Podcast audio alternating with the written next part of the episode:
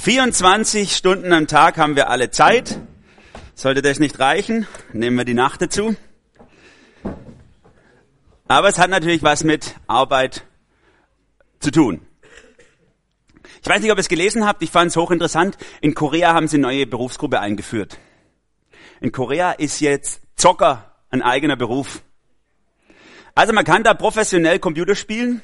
Die üben auch zehn Stunden am Tag. Die spielen in einer eigenen Liga. Man kann da, also die Profispieler verdienen sechsstellig, über 100.000 Euro im Jahr mit diesem Beruf. Und es hat einfach Korea das als Beruf eingeführt. Ne? Man kann sich da also anmelden, Renten versichern und so. Arbeitslosen, Arbeitslosenversicherung für Zocker. Das ist doch voll cool. Die Traum, das, Robin, Traum für dich, oder? Also ein geiler Beruf. Hammer. Ja. Und ich sage meine Bube immer, jetzt mach das scheiß Ding aus und mach mal was Sinnvolles. Ne? Würde der in Korea leben, wäre sein Beruf. Der wird quasi schon arbeiten. Ja? das ist super. Also das Thema Zeit und wie wir unsere Zeit verbringen, das hat schon auch ein bisschen, wie soll ich sagen, so ein Geschmäckle nach schlechtem Gewissen. Ne? So, uh, jetzt kommt jemand und sagt, mach mal das scheiß Ding aus, mach mal was Sinnvolles. Ja?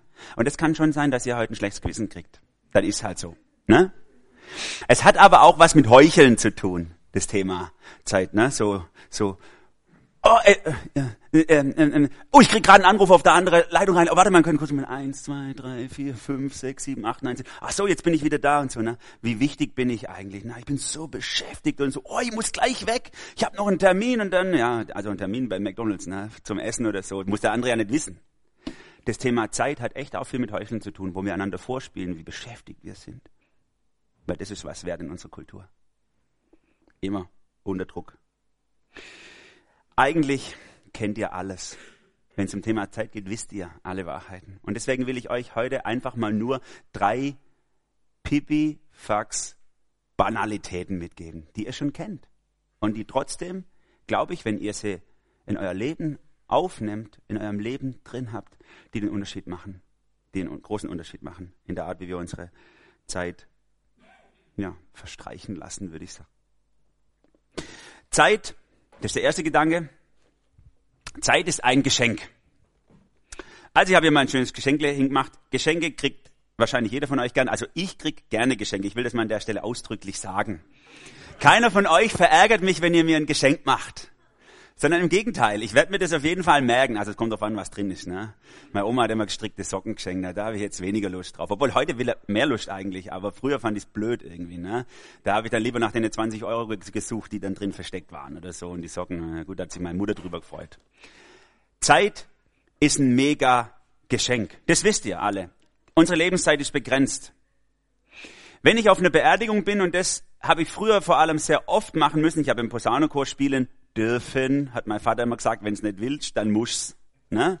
Also ich habe im Posaunenchor gespielt, da waren wir oft auf Beerdigungen und dann habe ich oft Menschen zu Grabe getragen. Gleichzeitig war mein Vater auch noch Friedhofsgärtner sozusagen, sehr oft auch tote Menschen sehen müssen, schon als Kerl im zarten Alter und war sehr oft mit dem Tod konfrontiert. Und in diesem, in diesen Momenten wird mir bewusst, wie, Anna, nach was guckst du? Alles okay? Okay.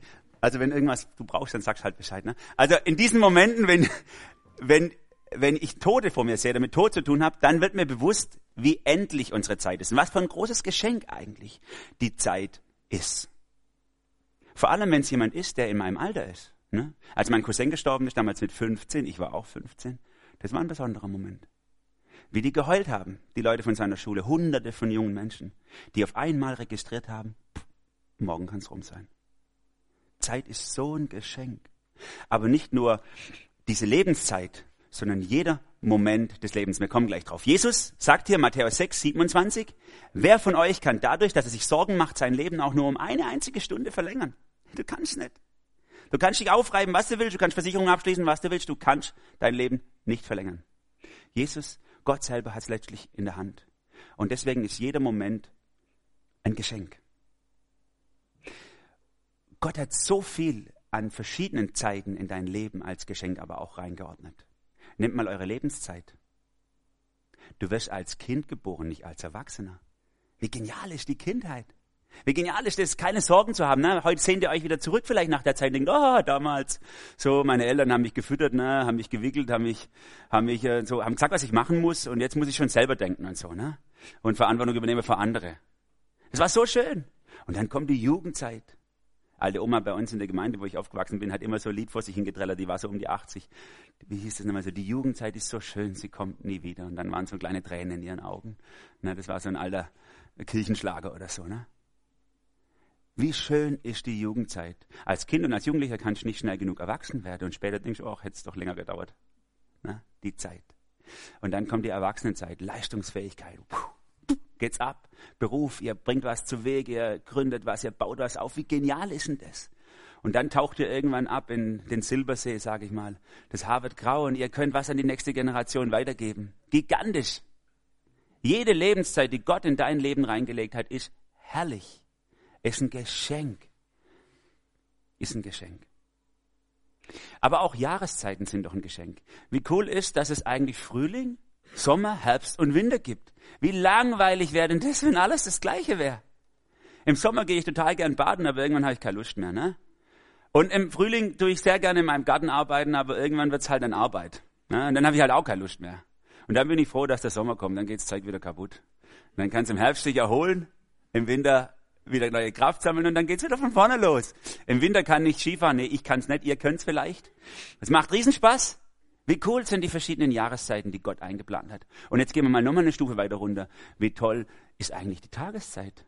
Wie langweilig wäre es, ihr steht morgens auf und die Sonne steht schon hoch im Himmel. Wie vielleicht am Nordpol oder Südpol oder so. Ich kenne mich nicht so gut aus. Ihr wacht auf, es ist noch ein bisschen kühl, also bei den meisten von euch, wenn sie aufstehen. Es ist noch ein bisschen kühl. Und die Vögel zwitschern so, du merkst, oh, ein neuer Tag erwacht, es ist wieder Kraft da von der Nacht. Du, diese Energie, die du da hast, also zumindest eine halbe Stunde nach dem Aufwachen, die hast du den ganzen Tag nicht mehr. Ja? Und dann geht der Tag so rein und ihr seid so mitten am Tag voll im Betrieb. Das macht doch übel Bock. Das ist doch voll super. Ihr genießt es und dann abends euer Feierabendbier, natürlich alkoholfrei, weil ihr Christen seid. Das, war ja, das, ist, doch, das ist doch gigantisch. Ne? Jede Tageszeit hat doch, ist doch ein Riesengeschenk. Wie hat Gott es geplant? Lebenszeiten, Jahreszeiten, Tageszeiten. Was für ein Geschenk ist Zeit eigentlich?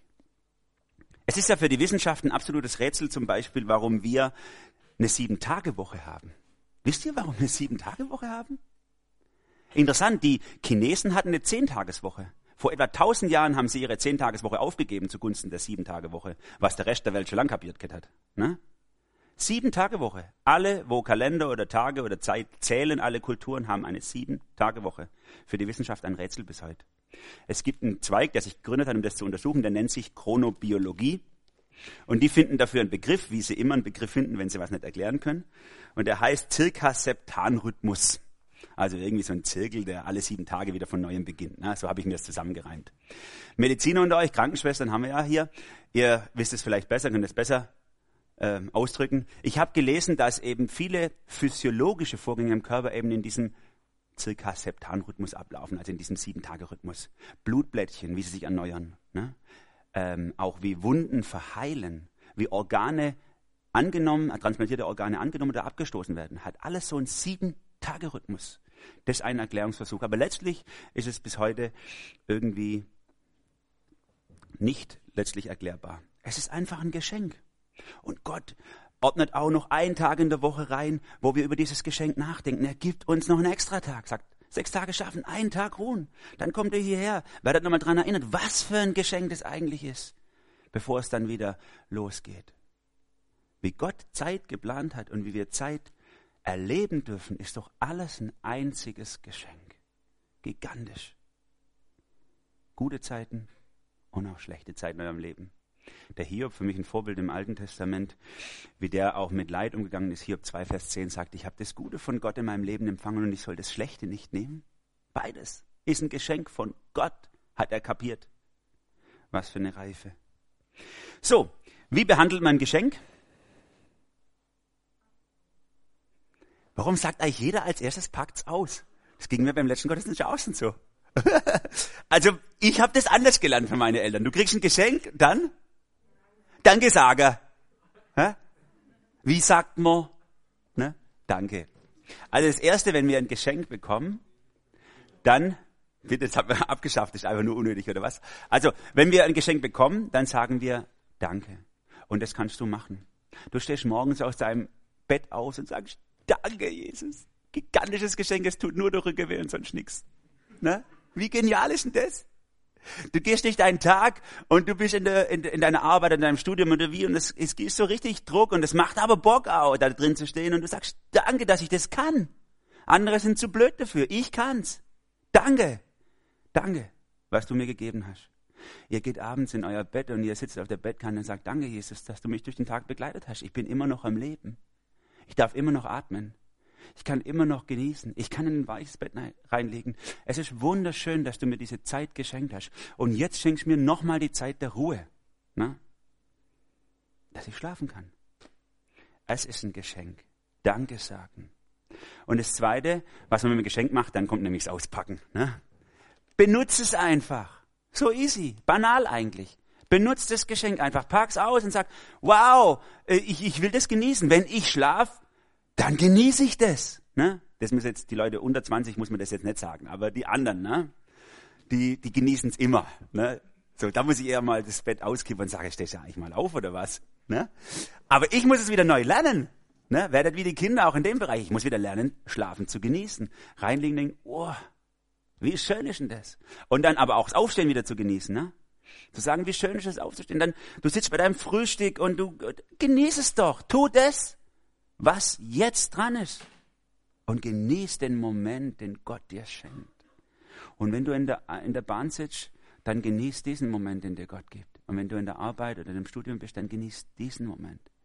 Leb jeden Moment deines Lebens bewusst, damit ehrst du Gott. Ein Geschenk ist was Wunderbares. Sag einfach Danke und pack's aus. Das ist Zeit in unserem Leben. Banal. Wir wissen das. Ich habe euch nichts Neues gesagt, ich weiß. Aber es ist so bereichernd, wenn wir es auch tun. Ein zweiter Gedanke. Zeit. Doro? Zeit ist wertvoll. Danke. Zeit ist wertvoll. Zwei Bibeltexte habe ich dazu ausgepackt für euch. Unser Leben, Psalm 90, unser Leben dauert 70 Jahre. Wenn wir noch Kraft haben, dann auch 80 Jahre. Und was uns daran so wichtig erschien, ist letztlich nur Mühe und trügerische Sicherheit. Denn schnell eilen unsere Tage vorüber, als flögen wir davon. Ratzfatz, vorbei ist es. Je älter ihr werdet, desto schneller geht's. Das ist ja eine banale Weisheit. Und Paulus, etwa über 1000 Jahre später, adaptiert es dann im Epheserbrief so, Kapitel 5, gebt also sorgfältig darauf acht, wie ihr lebt. Verhaltet euch nicht wie unverständige Leute, sondern verhaltet euch klug. Macht den bestmöglichen Gebrauch von eurer Zeit, gerade weil wir in einer schlimmen Zeit leben, Epheser 5. Benutzt die Zeit achte sie als wertvoll. Sie ist so schnell vorbei. So schnell vorbei. Ich mache mal eine Rechnung. Damit wir es geschafft haben heute. Also ihr werdet geboren irgendwann. Macht man so Sternle, glaube ich. Dann seid ihr ein Jahr zu Hause. Länger darf man heute nicht daheim bleiben. Und dann geht ihr zwei Jahre in die Kita. Manche geben ihren Kindern auch, gönnen ihren Kindern drei Jahre zu Hause. Ne? Aber das als normal zu bezeichnen, ist schon, äh, wie soll ich sagen, ein Euphemismus. So, dann, wenn ihr also in der Kita fertig wart, hier lernt ihr eure erste Sprache, Englisch für äh, früh, also für Vorschulkinder oder sowas. Dann geht ihr drei Jahre in den Kindergarten. Dann lernt ihr eure zweite Sprache, ne, Französisch wahrscheinlich. Und ihr macht musikalische Früherziehung. Dann seid ihr also so alt, mit sechs spätestens, besser fünf, geht ihr dann in die Schule. Und dann seid ihr äh, neun bis zwölf Jahre, manche setzen noch ein paar Boni drauf, in der Schule. Und es war so anstrengend, dass ihr erstmal ein Jahr chillen müsst. Manche chillen für Gott, manche mit Gott und manche ohne Gott, aber die meisten chillen nach der Zeit ein Jahr lang. Und dann gehen wir ins Studium oder in den Beruf. Drei bis fünf Jahre wenn ihr fleißig seid, studiert ihr zehn Jahre und weil dann das Geld nicht mehr fließt, müsst ihr doch noch einen Beruf lernen am Ende. Also Studium oder Ausbildung. Ihr merkt schon, es geht hier ratzfatz und dann wird es auf einmal ein bisschen langsamer. Dann tun die meisten Leute so roundabout 45 Jahre arbeiten. Arbeit. Und weil das so anstrengend war, dürfen Sie sich am Schluss noch im Schnitt 13 Jahre lang unnütz fühlen. Und dann ist vorbei.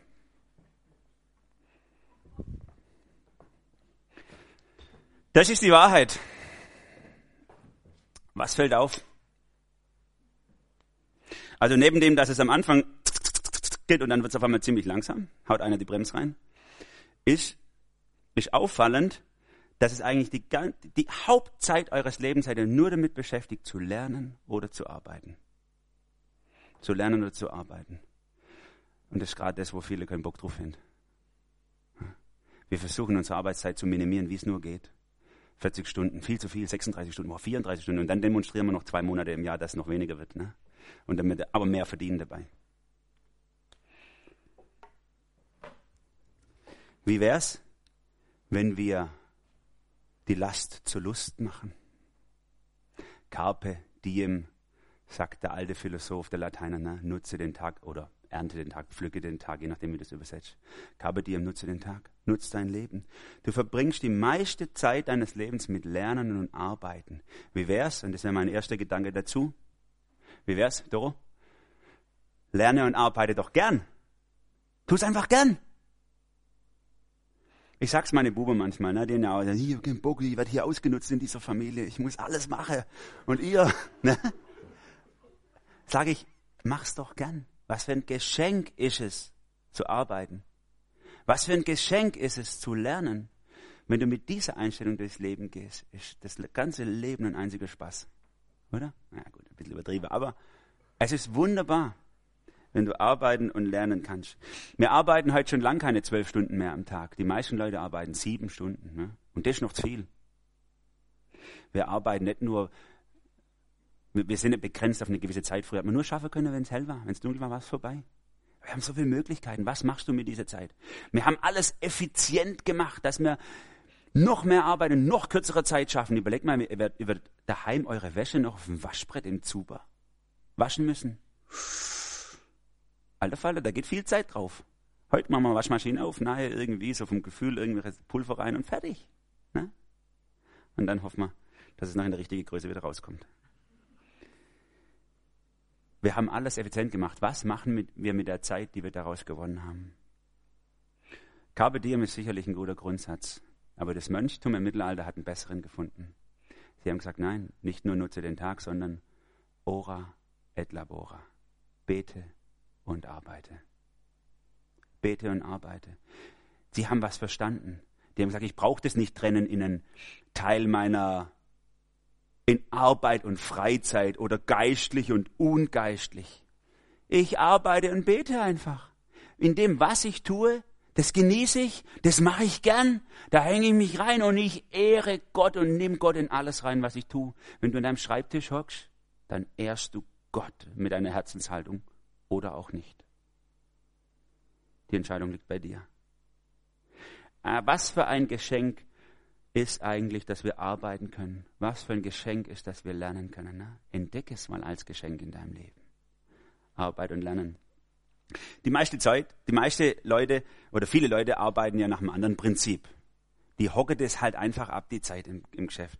Ich habe in vielen verschiedenen Betrieben gearbeitet während meiner Schulzeit und auch während meinem Studium, so dass ich das so aus meiner Erfahrung sagen kann. In vielen Betrieben hocken die Leute einfach ihre Zeit ab. Die warten, bis es rum ist, ne? Und damit es damit schneller geht, gehen sie ab und zu Raucherpause machen, auch wenn sie nicht rauchen. Ne? Hauptsache, dass es ein bisschen schneller geht oder so. Ist einfach langweilig. Da gibt es ein Gesetz extra dafür, Parkinson'schen Gesetz, falls ihr es schon mal gehört habt. Vor 60 Jahren hat es jemand erfunden, der hat gesagt, Arbeit dehnt sich in genau dem Maß aus, wie Zeit für ihre Erledigung zur Verfügung steht. Also die Arbeit immer, dauert immer genauso lang, wie viel du Zeit dafür hast. Ne? Und hast mehr Zeit dafür, dauert sie halt auch länger. Und viele arbeiten auch nach dem Prinzip. Nur Hudle, mach ein bisschen langsamer. Sonst denken die nachher noch, wir müssten immer so schnell arbeiten. Ne? Schön langsam arbeiten. Ich habe während, in, im Alter von 15 bis 17 habe ich immer im Sommer gearbeitet bei der Stadt, also bei der örtlichen Gemeinde, das sind die mit den orangen Kitteln, ne? die kennt ihr auch. Und da habe ich viel gelernt über Arbeit. Zum Beispiel habe ich gelernt, ähm, immer ein Arbeitsgerät in der Hand zu haben, falls jemand vorbeikommt, der sieht. Ne? Und ich habe auch gelernt, dass man Arbeit eben im Sinne des Parkinson'schen Gesetzes unendlich ausdehnen kann. Ja? Die haben uns abgesetzt mit zwei Rasenmäher Irgendwo am, am Sportplatz oder so muss man den mehr, hat etwa 45 Minuten gedauert. Um neun haben sie uns abgesetzt, und zwölf haben sie uns abgeholt. Ja, was machst du zwei Viertelstunde, wenn du fertig bist mit der Arbeit? Dann hebst halt eine Schaufel ne? oder ein Besen. Immer was in der Hand, damit jeder aus dem Ort sieht, wie fleißig wir sind. Ja? Das ist kein Witz, das habe ich so erlebt. So arbeiten die. Und deswegen kann ich mir manchmal ein Lächeln nicht verkneifen, wenn ich hier die Fußgängerzone hochlaufe und die Jungs stehen mit ihrem Besen in der Hand da und schwätzen mit jemand. Denke ich, die haben es auch gelernt, wie es geht. Ne? Immer nach Arbeit aussehen. Lebe und arbeite doch gerne. Wie viele von denen Männer, das waren alles Männer, die da angestellt waren, so um zwischen 40 und 50, die haben gesagt, vorher beim Bosch, da habe ich anderthalbtausend mehr verdient, die reißen mir doch keinen Fuß raus jetzt. Ne? Und so haben sie auch geschafft. Und meint er, das hat ihnen Freude gemacht? Kein bisschen. Die haben die ganze Zeit geklagt über die Arbeit, die Bedingungen und wie schlecht und das Wetter ist schon wieder scheiße und was weiß ich.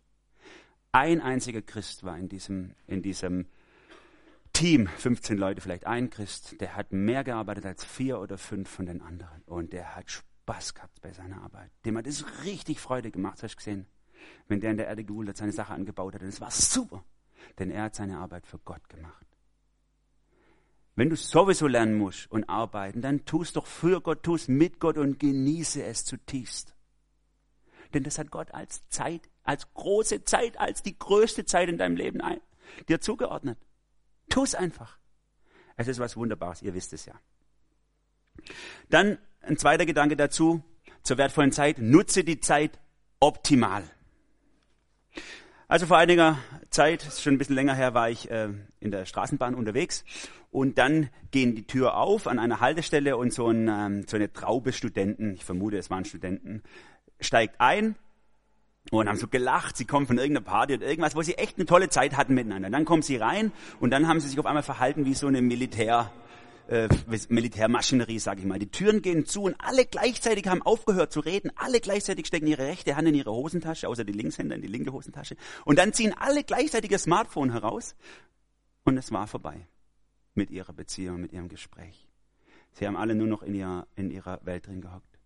Wie viele von uns haben irgendwie Punkt A und sie müssen zu Punkt B und die Zwischenzeit wird einfach nur abgehockt. Stöpsel ins Ohr, weg. Gott schenkt dir so viele Zwischenzeiten in deinem Leben, kleine Zeiten in deinem Leben. Entdeck sie und koste sie richtig aus. Hey, da gibt es so hochinteressante Menschen in der Straßenbahn, die mit dir hocken, die du kennenlernen kannst. Es gibt einen gigantischen Gott, mit dem du reden kannst, jederzeit, auch auf dem Klo, ja? Überall. Die Zwischenzeiten in unserem Leben dürfen wir optimal nutzen. Wir müssen nicht Stöpsel ins Ohr und weg. Nutze die Zeit optimal. Der Herr Jesus ist mir da so ein Vorbild. Wisst ihr, wie oft seine Reden, die uns überliefert sind, unterwegs passiert sind? Der hat nicht gesagt, Leute, heute gehen wir zum Gottesdienst, um 10 geht's los, aber bis 10 machen wir noch nichts. Ja? Sondern da ging's immer los. Auf dem Weg hat er sie gelehrt. Auf dem Weg hat er ihnen gezeigt, schaut mal, das Feld ist reif zur Ernte, weiß. Und so ist die Welt. Wer wird als Arbeiter in die Ernte gehen? Wen wird Gott schicken? Wer wird sich berufen lassen? Das hat er nicht in der Synagoge gesagt, sondern unterwegs. Wenn mit ihr mit anderen Leuten unterwegs seid, wie nutzt ihr diese Zeit? Was tut ihr in dieser Zeit? Nutze die Zeit im Sinne Gottes. Koste den Moment aus. Das Leben im Jetzt bewusst mit Gott. Durch Gott. Und da gibt es so viele Möglichkeiten auch, Sachen parallel zu machen. Ne? Ihr geht joggen gerne oder ins Fitnessstudio oder so. Hey, super.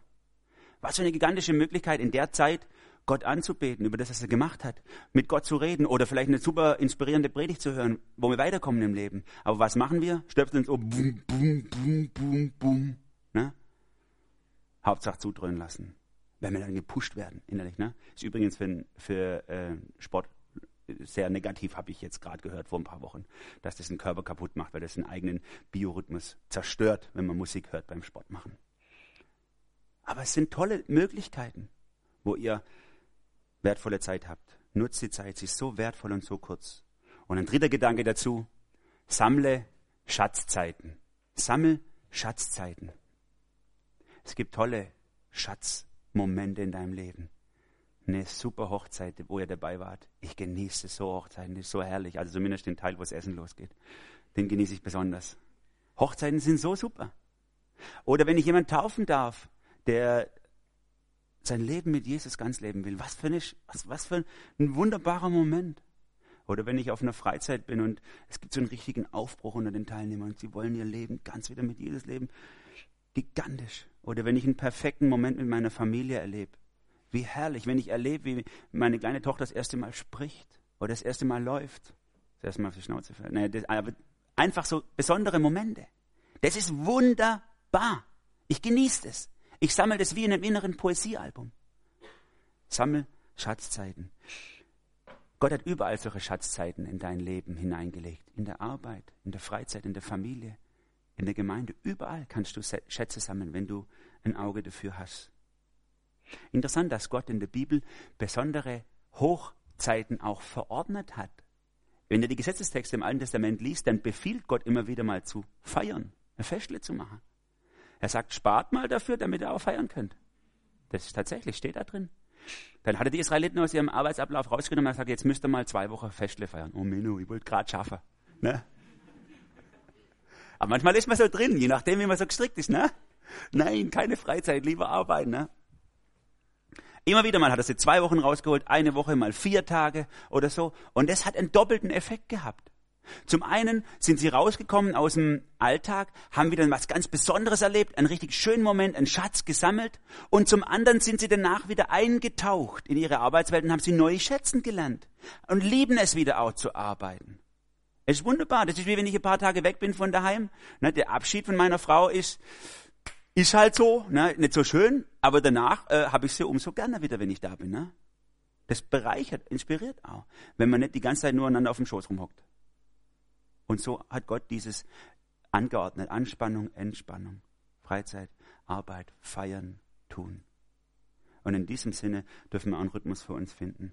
Es unterbricht unseren Alltag. Entdeck Gott, Gottes Schatzzeiten in deinem Leben. Und dann kannst du dir auch ganz bewusst planen. Schau mal, wie cool ist denn das, wenn Eltern morgens, wenn sie ihre Kinder in die Schule entlassen, nicht sagen, du fest bei dabei, denkst dran, um 12 Uhr musst du wieder da sein, pünktlich, tschüss. Oder wenn sie diese Zeit so benutzen, dass sie ihr Kind nochmal in den Arm nehmen und mal zeigen, wie sehr sie lieben. Oder wenn ihr fortgeht, euren Ehepartner oder wie auch immer. Solche Abschiedsmomente, die können so ein wertvoller Schatz sein. Oder eben auch, wenn man abends ins Bett geht. Das kann so ein wertvoller Schatz sein, ne? nicht? Hast Zähne putzt, schlafen sogar einen neuen Ruhehalter oder so, ne? Oder wenn ich mein Kind noch in den Arm nehme, ihm noch eine Geschichte vorlässt, mit ihm bete, ein Lied singen. Das kann so ein wertvoller Moment für das Leben des Kindes sein. Mit die wertvollsten Schatzmomente in meinem Herzen haben meine Eltern in solchen Zeiten geplant. Morgens oder abends. Es gibt Möglichkeiten, Schatzzeiten einzuplanen. Und dann gibt's auch die ungeahnten Schätze, ne? die wir vielleicht gar nicht erst entdecken. Da steht auf einmal einer vor unserer Tür und will auch noch rein. Unser erster Gedanke, ich habe gar nicht aufgeräumt. Heute geht's leider nicht, ich bin krank. Ne? So sind wir Deutschen. Die Bibel sagt, zum Thema Gastfreundschaft. Wenn jemand zu dir kommt, haben schon viele Menschen ungeahnt Engel beherbergt. Es ist ein Schatz, wenn jemand kommt. Schalt es aus. Ich glaube, die meisten Leute sind damit zufrieden, wenn sie irgendwo nur einen Weg finden, wo sie laufen können in eurer Wohnung. Ne? Und dann hinsitzen können und dann geht es um dich und ihn. Und nicht darum, wie sauber abgestaubt alles ist. Schatzzeiten, die uns Gott zufliegen. Das Leben ist so wertvoll. Tu das, was du tust, gerne. Nutz deine Zeit optimal und dann sammel Schätze in deinem Leben. So super. Dritter großer Gedanke. Zeit ist planbar. Also meine Frau, die hatte ein Problem. Das muss ich jetzt mal sagen. Und das heißt Immanuel. Ja? Also dieses Problem liegt daran, meine Frau, die hat so, hat so eine bestimmte, man sagt Liebessprache, so ein bestimmtes Ding, wo sie, wo sie sich sehr, sehr geliebt fühlt. Und das ist leider nicht der Blumenstrauß, denn das wäre einfach für mich. Ne? Ein Blumenstrauß oder ein Geschenkle, das könnt ihr mir in meinen To-Do-Kalender irgendwie einordnen. Gell? Und dann so Fleurop einfach schicke lassen. So, wie sagt man so, so eine, so eine automatisierte Ablauf. Ne? Das wäre gut, aber das ist leider, das funktioniert nicht, habe ich probiert. Was meine Frau, wenn sie sich geliebt fühlt, ist, wenn ich Zeit mit ihr verbringe. Und das ist im Grunde mein Problem. Ne? Weil eigentlich habe ich immer das Gefühl, ich habe zu wenig davon. Und irgendwann ist mir, das mal, ist mir das mal klar geworden, wo ich viele andere Sachen ausprobiert habe, habe ich gemerkt, ich komme immer wieder auf das eine zurück. Meine Frau fühlt sich dann geliebt, wenn ich Zeit mit ihr verbringe. Was mache ich? Ich setze mich mit meiner Frau einfach hin am Ende der Woche oder am Anfang der nächsten Woche und plane mit ihr die Zeit durch. Und dann plane ich Beziehungszeit mit ihr ein. Denn ich will ja, dass sie sich geliebt fühlt von mir. Also muss ich es einplanen. Zeit für Beziehung planen. Und es ist gut. Gott plant auch Zeit. Gott hat ja, als er die Erde geschaffen hat, ja extra Planungsinstrumente eingesetzt. Er hätte doch nicht Sonne, Mond, Tag und Nacht und alles machen müssen. Das hat er doch nur deswegen gemacht, dass es einen Rhythmus gibt, dass wir planen können, dass wir uns an irgendwas orientieren können. Das ist ja Gottes Auftrag an uns zu planen. Das heißt, man könnte sagen, Zeitmanagement ist ein Schöpfungsauftrag, in den wir reinfinden müssen, damit klarzukommen. Und da gibt es ja zwei Extreme. Die eine sind die extremely Zeitvertrödler. Ne? Die kommen aus der Schule, erstmal zwei Stunden schlafen, weil es war so hart für mich, gell? Hab, ich konnte nur in der Hälfte der Stunden schlafen.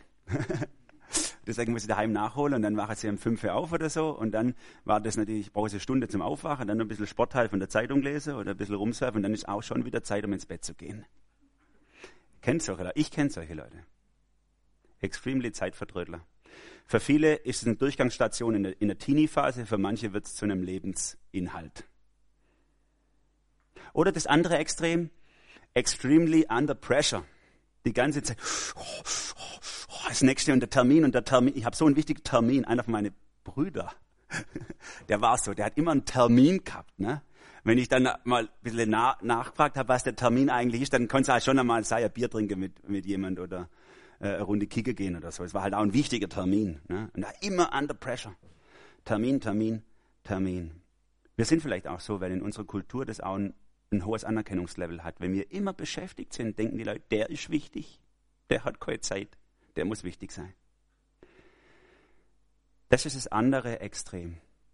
Zeit verdrödeln oder immer under pressure.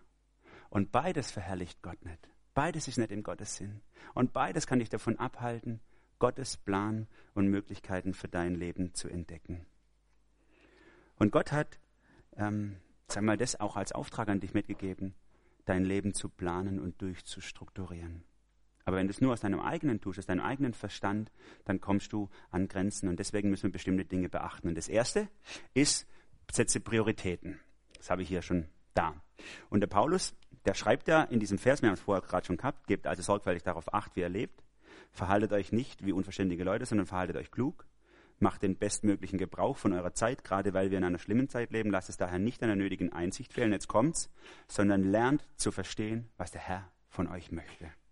Er sagt nicht, deswegen bringt ihr mal ein gutes Timing, äh, also ein guter irgendwie ein Timer, lernt ein bisschen mit Outlook umzugehen oder so, sondern er sagt, lernt zu verstehen, was der Herr von dir möchte. Zeitplanung beginnt damit, dass du auf Gott hören lernst. Was soll sein, Herr? Wie soll ich meine Zeit verbringen? Was möchtest du, dass ich tun soll? Zeitplanung fängt damit an, dass wir uns die Prioritäten von Gott setzen lassen. Und ohne Gott zu planen, ist die größte Dummheit unseres Lebens, die wir tun können. Jakobus schreibt das einige Zeit später in seinem Jakobusbrief. Nun zu euch, die er sagt, heute oder spätestens morgen werden wir in die Stadt, die und die Stadt reisen. Wir werden ein Jahr lang dort bleiben, werden Geschäfte machen, werden viel Geld verdienen. Dabei wisst ihr noch nicht einmal, was morgen sein wird. Was ist schon euer Leben? Ein Dampfwölkchen seid ihr, das für eine kleine Weile zu sehen ist und dann wieder verschwindet. Statt solche selbstsichere Behauptungen aufzustellen, solltet ihr lieber sagen, wenn der Herr es will und wir dann noch im Leben sein werden, und dies, werden wir dies oder jenes tun. Doch was macht ihr? Ihr rühmt euch selbst und prahlt mit euren überheblichen Plänen. Alles Rühmen dieser Art ist verwerflich. Und jetzt kommt's. Denkt also daran, wenn jemand weiß, was gut und richtig ist und es doch nicht tut, macht er sich schuldig. Boah, hart. Gott sagt, plan deine Zeit mit mir an meiner Hand. Und wenn du einfach nur tust, was du tust, du tun willst, wirst du vielleicht das Gute in deinem Leben verpassen. Da ist also dein Leben. Nimm mal das Ding hier. Und dann gibt es so viele wichtige Sachen, die du zu tun hast. Du musst, ich muss ein bisschen näher. Du musst äh, morgens deine Hase füttern, weil sonst gehen sie ein. Das muss ja sein. Du musst deine Kinder das Vesperbrot richten. Das ist alles wichtig. Und dann ähm, keine Ahnung, musst duschen, damit die Leute nicht verschrecken. Und dann, und dann Gitarre übe, damit du da besser wirst, ein bisschen Gesang übe. Und dies alle. Wir haben so wichtig, viele wichtige Sachen, die alle, alle, alle so wichtig sind. Ne? Alle sind so wichtig. Was wir machen, muss einfach sein, ein bisschen Sport als Ausgleich und dies und das und das und das und ratzfatz ist unser Leben mit so vielen wichtigen und guten Dingen angefüllt und übergefüllt und dann kommt der Herr Jesus. Und dann sagt er, hey, ich würde gern, dass du, dass du das machst. Und dann sagst du, ja, wo soll ich denn das noch unterkriegen? Bin doch schon so voll. Und dann sagt er, ja, aber ich, ich würde gern, dass du darauf ein, ein Augenmerk drauflegst. Dass du das tust und dann sagst, das passt doch nicht mehr rein in mein Leben. Du siehst doch selber, Herr, dass ich keinen Platz mehr habe. Da darf man nicht so gesetzlich sein. Und dann sagt er, ja, aber ich will so gern, dass das in deinem Leben Prioritäten hast. Dann sagst du, nee, nee, nee, das, das geht nicht. Das passt nirgends mehr rein, Herr. Das ist zu viel. Ich fühle mich so überfordert mit allem. Und deswegen, ihr Lieben, setzt euch daheim hin, macht euer Glas mal leer. Nimmt mal euer Leben und plant das mal, wie wenn ihr keine Verpflichtung hättet. Und dann plant das nicht so, wie ihr Bock habt, sondern dann plant genauso, sagt, Herr, was ist wichtig? Was soll ich tun? Was willst du, dass ich tun soll?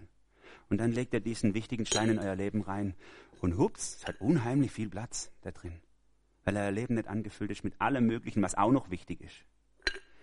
Und dann fragt ihr, Herr, was ist sonst noch wichtig? Was möchtest du, dass ich tun soll? Ne? Lernt zu hören, was gut und richtig vor Gott ist. Lernt ihn zu fragen. Und dann legt er den Stein rein. Ne? Und dann legt ihr noch einen Stein rein. Und wow, und dann könnt ihr immer noch euren ganzen andere wichtige Sachen machen. Und das hat alles Platz in eurem Leben. Und der Herr vor allem hat den zentralen Platz in eurem Leben. Wenn wir unsere Zeit planen, ist es entscheidend, dass wir Gott absolute Priorität einräumen. Denn er hat Zeit erfunden und er weiß, wie du deine Zeit füllen sollst. Setz die richtigen Prioritäten. Jakobus ist knallhart. An diesem Ende dieses Zeitplanungsver diese Zeitplanungsverse sagt er, wem, wer weiß, was gut ist zu tun und tut's nicht, der macht sich schuldig. Das sind ja alles keine schlechten Sachen, die sind ja alle wichtig. Das sind alle gut. Aber das eigentliche Gute hat keinen Platz mehr darin in deinem Leben. Und das möchte der Herr in deinem Leben haben. Deswegen setz Prioritäten in deinem Leben. Irgendwann ist uns das mal aufgegangen als Ehepaar, Rebecca und mir. Und wir haben gemerkt, wir müssen eine Priorität für uns festmachen, was für uns wichtig ist. Und eine dieser Prioritäten, die wir festgelegt haben, war Beziehung. Wir haben gesagt, wenn wir abwägen müssen, ist Beziehung immer Priorität für uns. Das heißt, es kann sein, dass der Predigt scheiße vorbereitet ist und nicht so gut wird hier, wenn die Beziehung dafür sein musste. Dann musste das sein. Beziehung hat oberste Priorität. Und das fällt mir brutal schwer. Weil ich bin jetzt nicht der Mega-Beziehungsmensch vom Typ her, aber ich will ihm Vorrang einräumen in meinem Leben. Ich könnte ohne meine Familie auskommen. Ne? Wer ist mein Vater, wer ist meine Brüder? Dieser Vers vom Herrn Jesus. Also, der geht, das könnte ich genauso sagen. Wer sind meine Eltern, wer sind meine Brüder? Das seid ihr. Ich brauche meine richtige Familie nicht mehr. Gefühlsmäßig, ne? Aber der Herr hat mich in diese Familie hineingeboren lassen. Und er will, dass ich Beziehung pflege. Und dann tue ich's. Weil ich weiß, dass es Gottes Auftrag in meinem Leben ist. Beziehung. Und so gibt es andere Prioritäten. Zeit mit Gott. Na, für alles haben wir Zeit. Sollte da keine Zeit mehr für den Schöpfer sein, der dein Leben erst wertvoll macht und dir gibt? Wer weiß, was gut ist zu tun und tut's nicht, macht sich schuldig. Setz dich mit dem auseinander, was Gott will für dein Leben und dann tu es einfach. Es ist banal, aber richtig. Ein zweiter Gedanke dazu bei der planbaren Zeit wäre, erkenne die günstigen Zeiten.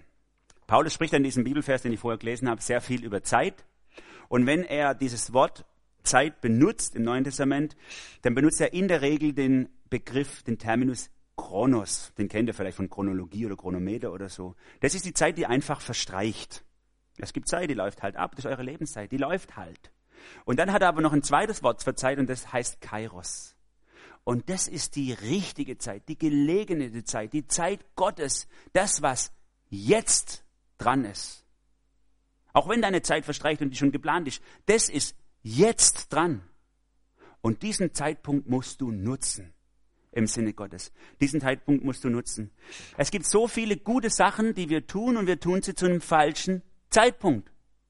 Am Freitag habe ich frei gehabt, dann habe ich in meinem Garten Unkraut gejätet, das mache ich gern. Und während ich so vor mich hingearbeitet habe, Unkraut gejätet habe, habe ich die ganze Zeit gedacht, was spritzt mir da immer ins Gesicht? Ne? Habe mich voll aufgeregt, bis ich auf einmal gemerkt habe, dass das Unkraut so reif war, dass die Kapseln beim Jeden aufgesprungen sind und mir ins Gesicht gesprungen sind. Und dann habe ich mal geguckt, wo ich das Unkraut weggezupft habe, was da, wie der Boden aussieht, und dann war er übersät mit Unkrautsamen. Das Richtige zum falschen Zeitpunkt. Zwei Wochen früher wäre richtig gewesen. Dabei habe ich es doch gelernt, ich bin in der Gärtnerei aufgewachsen. Mein Vater hat immer gesagt, Leute, heute müsst ihr das schaffen, in zwei Wochen ist es spät. Heute. Wie viele Leute investieren ihre meiste Zeit und ihr meistes Geld in ihre eigenen Eltern, wenn sie auf dem Friedhof liegen? Da investieren wir. Zum falschen Zeitpunkt das Richtige tun. So gibt es viele Sachen. Paulus diskutiert Sachen im Neuen Testament. 1. Korinther 7, er sagt, es ist so harte Verfolgung für uns. Jetzt ist nicht Zeit zum Heiraten, Leute. Jetzt ist nicht Zeit, Familie zu gründen. Jetzt müssen wir auf andere Sachen achten. Obwohl das eine gute Sache ist, eine wichtige Sache, aber jetzt ist nicht der Zeitpunkt. Und das kannst du nur in der Abstimmung mit Gott erkennen. Nicht deine Kultur, nicht deine Familie, nicht was, was du denkst, ist richtig oder falsch. Es hat auch viel über unsere, sagen wir, viel, kann viel in Frage stellen, auch was bei uns in der Kultur angesagt ist. Eins, was mir immer wieder auffällt, ist, wir haben so, so Regeln irgendwie so. Zum Beispiel, man heiratet erst, wenn man für eine Familie sorgen kann. Das steht nirgends in der Bibel. Das ist unsere Kultur. Wir tun lieber junge Menschen der Gefahr der Sünde aussetzen, dass sie, dass sie sexuellen Verkehr haben, obwohl die Bibel das deutlich verbietet vor der Ehe. Hauptsache, sie können erst für Familie sorgen, bevor sie heiratet. Was für ein Scheiß, wenn ich es mal sagen darf. Das Richtige zur falschen Zeit. Es ist keine Sünde, dass du Karriere machst. Aber vielleicht ist es jetzt nicht dran. Vielleicht ist jetzt deine Familie dran oder andere Dinge. Frag Gott, was dran ist. Frag Gott, was die Steine sind, die in deinem Leben das Entscheidende spielen sollen. Such seinen Rat. Such das wichtige Gespräch jetzt. Such den Konflikt jetzt. Gib dem, der Trost braucht, jetzt diesen Trost. Und nicht, wenn es zu spät ist. Wie viele verpassen den richtigen Moment. Und dann sind die Kinder aus dem Haus und ihr habt verpasst, eine Beziehung mit ihnen einzugehen. Oder ihr als Kinder habt verpasst, mit euren Eltern eine Beziehung einzugehen. Bei manchen ist die Ehe kaputt, wenn die Kinder groß sind, weil sie es verpasst haben, miteinander eine Beziehung zu haben. Manche von euch schiebt es vielleicht vor sich her, zu sagen, ich will ein Leben ganz mit Gott leben. Kann ich ja immer noch machen irgendwann. Und dann ist es zu spät. Manche Dinge müssen im Kairos Gottes geschehen. Jetzt. Und das zu erkennen, ist wichtig für uns. Und noch ein dritter, letzter Gedanke zu dieser Zeit, die planbar ist. Plan auch von deinem eigenen Tod her. Nochmal Psalm 90, was wir am Anfang hatten. Da sagt der Psalmist, lehre uns zu bedenken, wie wenig Lebenstage uns bleiben, damit wir ein Herz voller Weisheit kriegen. Lehre uns bedenken, wie wenig Lebenstage wir haben, dass wir klug werden, ein Herz voller Weisheit bekommen. Nur wenn du den Tod vor Augen hast, immer wieder mal, triffst du die richtigen Entscheidungen. Was wäre, wenn du wüsstest, dass du in einem Jahr tot wärst? Würdest du diese Schwerpunkte in deinem Leben auch jetzt noch setzen, die du momentan setzt? Wäre das wichtig, was du tust? Manchmal rufe ich mir das in Erinnerung in Beziehungen, wenn ich Menschen begegne und sie liegen mir nicht so vom Typ her. Dann frage ich, was möchte ich, dass bleibt, wenn ich sterbe? Vielleicht ist es meine letzte Begegnung mit ihm. Was soll bleiben? Versteht ihr, so ein Vermächtnisdenken in unserem Leben kann hilfreich sein. Was für ein Vermächtnis hinterlasse ich? Hinterlasse ich meinen Kindern ein großes Haus mit einem dicken Bildschirm? und einen Daimler vor der Tür? Oder hinterlasse ich meinen Kindern eine liebevolle Beziehung und ein Vorbild, das sie lebenstüchtig macht und zu Jesus führt? Hinterlasse ich meinen Kollegen von der Schule oder vom Studium oder so, hinterlasse ich denen einfach nur eine Erinnerung an einen, das Teufelskerl, mit dem hat man machen können. Jeden Scheiß hat er mitgemacht. Ne? Hinterlasse ich so ein Bild oder hinterlasse ich ein Bild, was sie inspiriert? Jesus nachfolgt. Ein, ein, Mensch in Erinnerung, der bleibt, der sie von ganzem Herzen geliebt hat, weil er Gott von ganzem Herzen liebt.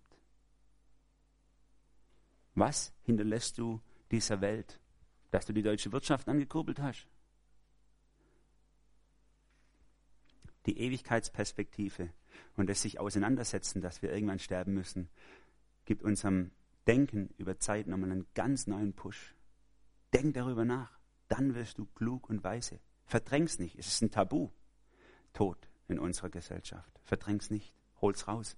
Guck's an. Setz dich dem aus. Spür den Schmerz, dass du sterben musst. Dann wirst du bessere Entscheidungen treffen. Ich komme zum Schluss. Vielleicht hat es euch jetzt Druck gemacht, dass wir mal über Zeit gesprochen haben. Wenn das passiert ist bei euch, dann ist gut. Ne? Weil wir brauchen das manchmal. Ich brauche manchmal einen Dritten meinen Hindern, weil ich sonst mich mit dem Thema nicht auseinandersetze. Manchmal setzt es mich unter Druck und ich merke, hier legt Gott einen Finger auf die Wunde in meinem Leben und sagt, hier, hier. Aber ich will auch sagen, dann geh nicht mit diesem Druck in dieses Thema hinein, sondern lass dir auch die Gelassenheit schenken, von Gott einfach den nächsten Schritt zu gehen. Gelassenheit im Umgang mit Zeit. Salomo, der Prediger Salomo, der schreibt im Kapitel 3 sehr viel über Zeit auch. Sagt, dann hat, sagt, es hat alles seine Zeit. Dass man einpflanzt und ausreißt, dass man baut und abreißt und so, alles hat seine Zeit. Und er geht mit einer, auch mit einer gewissen Gelassenheit daran, sagt, das ist okay. Geh einfach mal den nächsten Schritt. Schau, was ist dran? Was ist der Stein, den Gott in dein Leben reinlegen will? Gott ist außerhalb der Zeit. Er hat die Zeit erfunden, er hat Planung erfunden und er ist bereit, dir die Hand hinzustrecken und sagt, leg deine Hand in meine Hand. Ich nehme dich an der Hand, ich führe dich durch die Zeit, ich zeige dir, was wichtig ist für dein Leben. Du brauchst es nicht alleine entscheiden. Und dann kannst du vielleicht mit diesem Lied, auch mit diesem Liederdichter aussagen, meine Zeit steht in deinen Händen. Nun kann ich ruhig sein, ruhig sein in dir. Du gibst Geborgenheit. Du kannst alles wenden. Gib mir ein festes Herz. Mach es fest in dir. Amen. Ich möchte gern beten. Jesus, meine Zeit steht in deinen Händen, unsere Zeit steht in deinen Händen. Wir möchten nicht planen und tun ohne dich. Wir möchten das tun und so leben, wie du es vorgesehen hast, Herr. Zeig uns, was deine Prioritäten für unser Leben sind.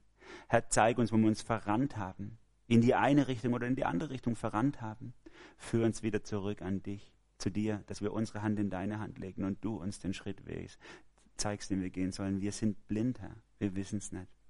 Führ uns, Jesus. Danke für Zeit, für Jahreszeiten, Lebenszeiten, für Tageszeiten, dass du so kreativ bist in diesem Bereich. Vielen, vielen Dank, das ist so inspirierend und wohltuend. Segne uns, dass wir Zeit gut nutzen können in deinem Sinne. Amen.